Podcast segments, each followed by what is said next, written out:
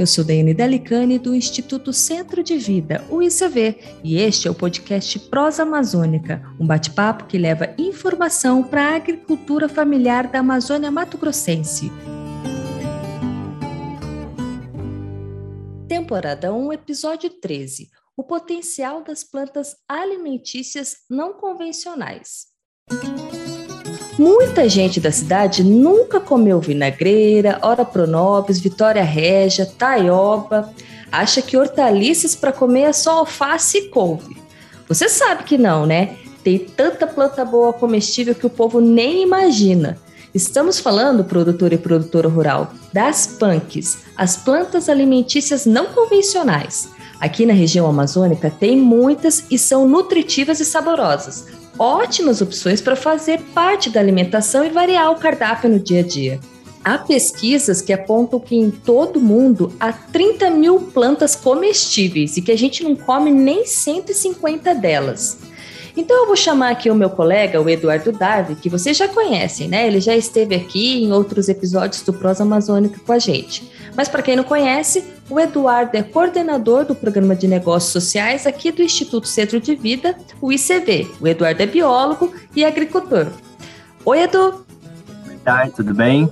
Oi, Edu, muito bom ter você aqui de volta. Eu falei um pouquinho aqui, mas o que é planta alimentícia não convencional?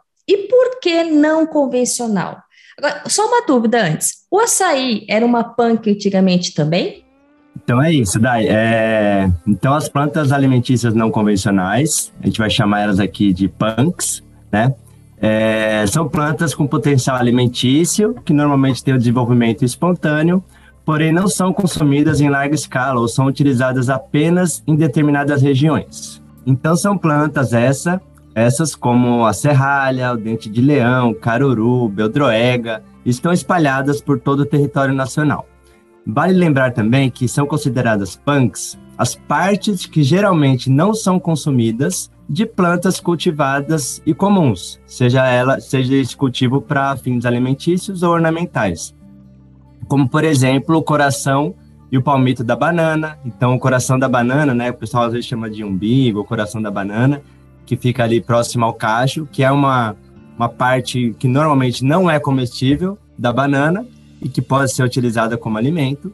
E o palmito da bananeira também, que é uma existe uma espécie de um palmito, né, dentro do pseudocalo da banana, que pode ser utilizado também para fim alimentar. É, a gente tem, por exemplo, né, o fruto da, da costela de Adão. Então, tem muita gente que conhece aquela planta ornamental, a costela de Adão. O fruto dela também é comestível, e aliás é delicioso. E, por exemplo, como você citou, o fruto da Vitória Régia, por exemplo, também para ser é, considerado uma punk, uma vez que ele é comestível. Sobre o não convencional e a relação do açaí, né? Originariamente, a alimentação do ser humano era muito regionalizada, certo? Então, nós comíamos dos alimentos disponíveis que tinham na nossa região. O açaí, por exemplo, era um alimento muito utilizado, mas somente no bioma amazônico, sendo desconhecido em todo o restante do país e, consequentemente, do mundo.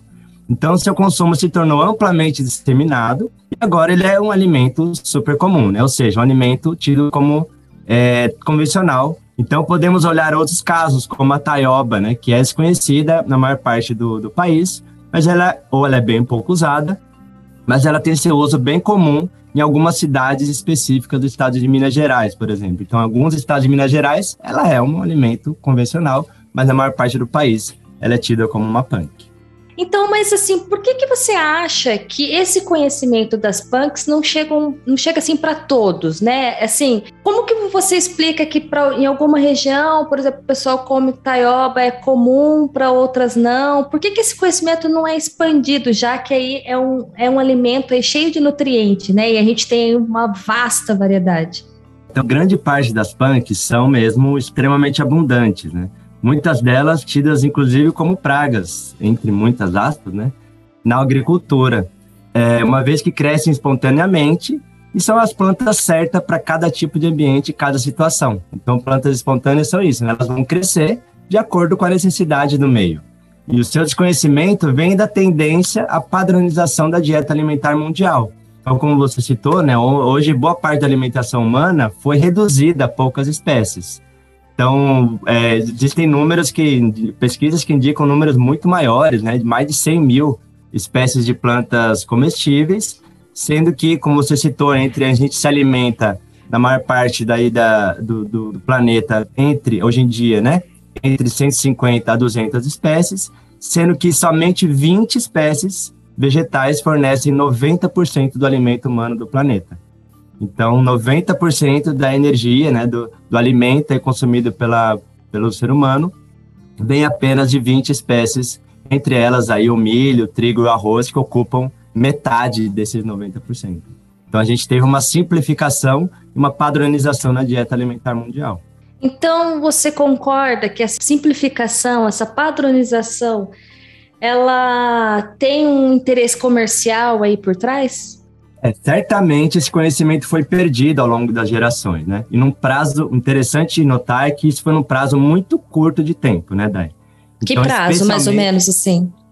Especialmente a partir das ditas grandes navegações. Vou traçar um histórico bem, bem rápido, né, para a gente Por entender. Por favor. Então, a partir das grandes navegações, a população europeia né, e todas as consequências da colonização em locais como América e o continente africano então, a partir desse momento, nós tivemos os colonizadores trazendo um padrão alimentar para os locais colonizados, como consequência, a alimentação nativa foi cada vez mais esquecida. E aí, assim, então, trazendo um, um, uma história bem curta, né? Então, a gente teve uma escalada de acontecimentos a partir daí, como a Revolução Industrial, o pós-Segunda Guerra e a Revolução Verde, que culminaram no, no que nós conhecemos hoje como agricultura mecanizada em larga escala o que propiciou um amplo cultivo em extensas áreas de algumas poucas espécies que se encaixam nesse modelo de agricultura e em convergência com o sistema agroalimentar e uma dinâmica de mundo globalizado, onde as características de uma alimentação diversificada e regional, baseada em produtos locais da época, foi substituída por alimentos processados e patronizados consumidos ao longo do mundo todo. Pois é, é isso é deixa a gente até um pouco triste, né? Porque a gente sabe que as punks têm um potencial nutritivo, não é? E elas podem ser aí é, importantes aliadas no combate à insegurança alimentar. Concorda? Concordo plenamente, Dá. Então, muitas punks têm um poder nutricional é, enorme, né? E são excelentes fontes de nutrientes, de vitaminas, proteínas, inclusive, sais minerais, etc além de possuírem características que conferem propriedades antioxidantes, anti-inflamatórias e medicinais de uma forma geral. Muitas delas são alimentares e medicinais ao mesmo tempo. Com isso, certamente podem ser utilizadas como aliadas para garantir a soberania alimentar das famílias tanto do campo como da cidade. Aqui na nossa região, por exemplo, né, até o aça-peixe, que é uma planta conhecida, estando presente e sendo amplamente combatida nas pastagens, pode servir de alimento se preparada corretamente. Mas existe assim algum risco de consumo das punks? Como saber assim, se aquele matinho que eu encontrei ele é uma punk? Como saber se ele é, me favorece ou me oferece algum risco? Pô, Dai, aí eu acho que a gente volta naquela questão anterior, né? Então é isso, existe uma enorme variedade, uma enorme diversidade de punks, cada qual com sua especificidade e modo de preparo. Então, algumas podem ser consumidas cruas, outras é necessário cozimento ou a fritura, outras é necessário refogar ou mesmo ferver e trocar em água, né, mais de uma vez. Então, o coração da banana, por exemplo, a gente precisa picar ele e ferver ele na água duas ou três vezes para poder é, é, se alimentar. Mas, assim, existem muitos livros, cartilhas, ampla literatura já atualmente, que trata do assunto e o consumo dessas plantas é amparado por uma série de pesquisas, além do conhecimento tradicional sobre elas. Então, recomendo a leitura, né, a conversa com agricultores e agricultoras da sua região, que com certeza vão poder trocar saberes com vocês, né? E a gente pode estar ouvindo sobre a possibilidade de consumir essas punks. Só para dar um, um, exemplo, assim, né? Eu pensei. É, então, por exemplo, a folha da taioba, que é uma delícia, muito rica em ferro, em proteína, além de outros elementos, outros nutrientes, ela precisa passar por um processo de cozimento ou, ou de refogar as folhas já picadas, né? Isso porque elas reservam oxalato de cálcio nas folhas e, se consumidas cruas, pode causar uma certa irritação na garganta. E aí, quando a gente ouviu isso, falou, nossa, então realmente tem que tomar cuidado. Só que, por exemplo, né, é, dá um outro exemplo que é a mandioca. Então, a mandioca é uma espécie super convencional, certo? Todo mundo certo. come. É uma espécie domesticada, inclusive pelos povos originários sul-americanos, né? É uma espécie domesticada aqui na América.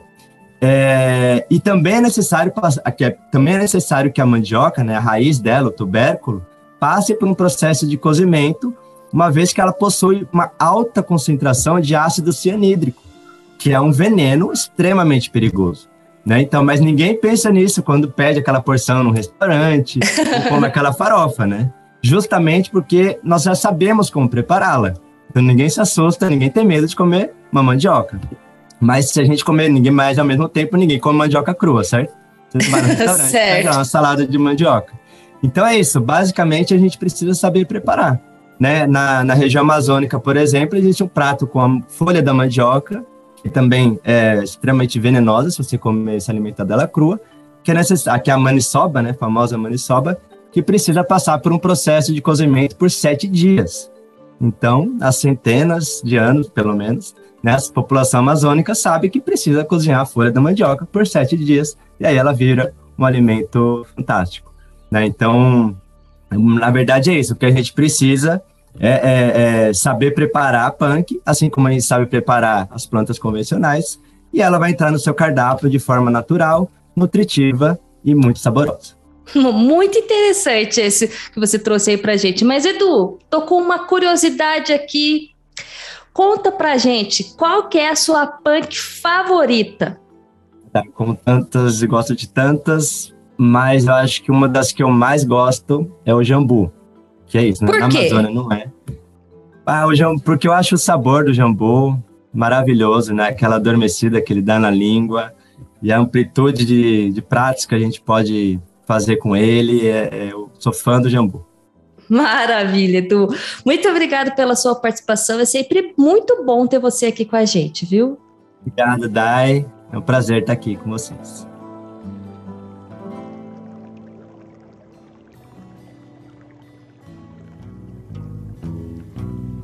Obrigado você que nos acompanhou até aqui e até o próximo episódio. Tchau!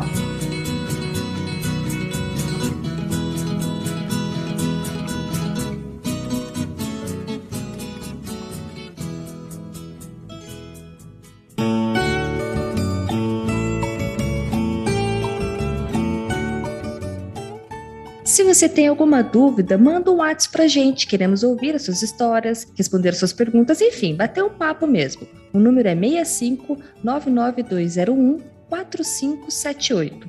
Você também pode mandar uma mensagem para algum técnico do ICB que seja seu conhecido. Manda áudio que é bem legal e a gente pode colocar aqui no programa. O podcast Prosa Amazônica é feito pelo Instituto Centro de Vida, o ICV, apresentação de Daiane Delicani, da Comunicação, roteiro da agência Bem Comunicar e edição de Rafael Salvador.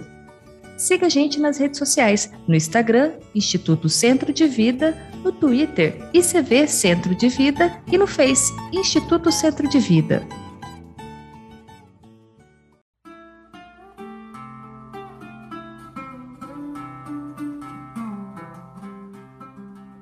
Este programa conta com o apoio do projeto Redes Socioprodutivas, implementado pelo ICV desde 2018, com o financiamento do Fundo Amazônia BNDES. Ele apoia as cadeias de leite, café, hortifruti granjeiros, castanha do Brasil, babaçu e cacau nas regiões norte e noroeste do estado do Mato Grosso.